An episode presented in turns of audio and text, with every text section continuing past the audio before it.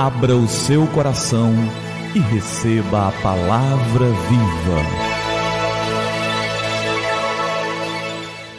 Graça e paz da parte do nosso Senhor e Salvador Jesus Cristo. Eu sou o pastor Gilberto e eu quero te entregar a palavra viva. E o nosso tema de hoje é a palavra certa. Uma jovem da Escócia Durante os dias da perseguição aos cristãos naquele país, dirigia-se num domingo para o lugar de culto, quando encontrou uma companhia da cavalaria inimiga dos cristãos, cujo chefe lhe perguntou para onde ia. Nesse momento, ela ficou atemorizada, porque sabia que se declarar cristã seria uma sentença de morte ou de prisão. E então, Naquele momento, ela se recordou da promessa de Cristo que afirma ensinar-lhe o que deveria falar. A promessa de Cristo que afirma que nos momentos difíceis, quando tivesse que se dirigir a autoridades, o próprio Espírito Santo a instruiria no que falar. Lembrada dessa promessa, ela pediu rapidamente e em silêncio ao Espírito Santo que desse a confirmação da tal promessa e repentinamente lhe vieram estas palavras à mente e ela as disse ao homem que a inquiria: Estou indo para a casa do meu pai.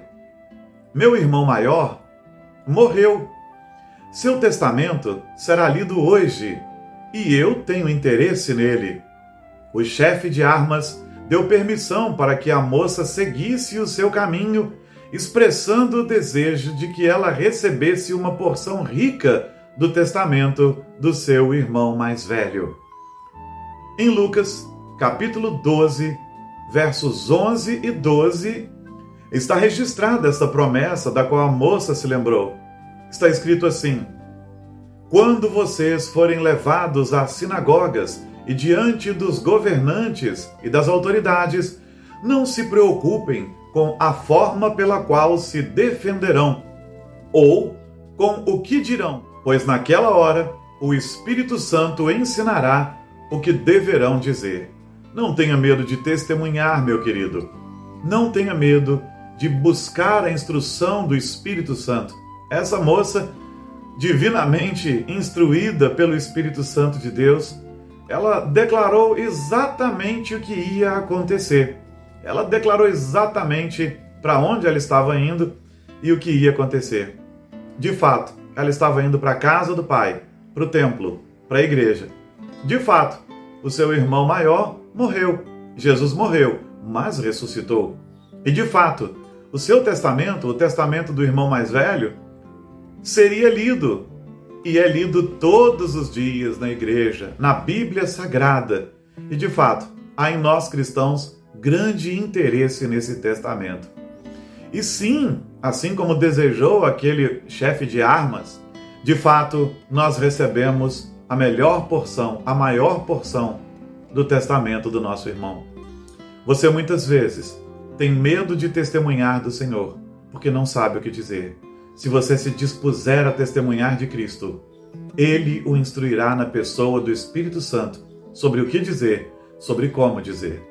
Muitas vezes as pessoas temem as autoridades e temem as pessoas ao redor.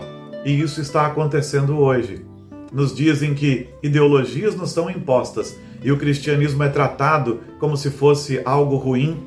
Nesses dias, temos sido desafiados a testemunhar da nossa fé, mas não desanime.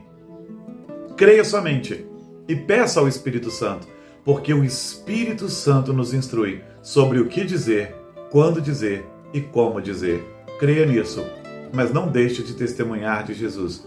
Tenha a certeza de que buscando nele, buscando no Senhor, ele te dará a palavra certa. Vamos orar?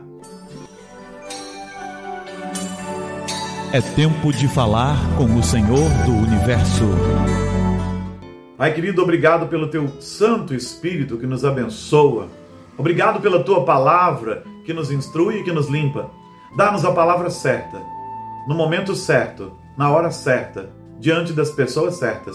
Que saibamos defender a nossa fé não confiados em todo o nosso intelectualismo, mas confiados no Espírito que nos instrui sobre o que dizer. Obrigado, porque o Senhor mesmo nos ensina e nunca jamais estamos desamparados. Que tenhamos essa confiança e que testemunhemos do Senhor sempre. Em nome do Senhor Jesus.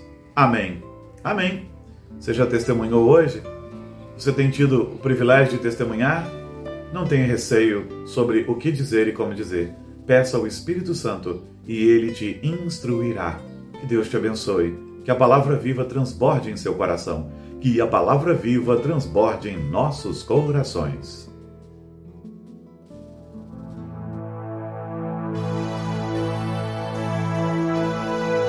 Abra o seu coração e receba a palavra viva.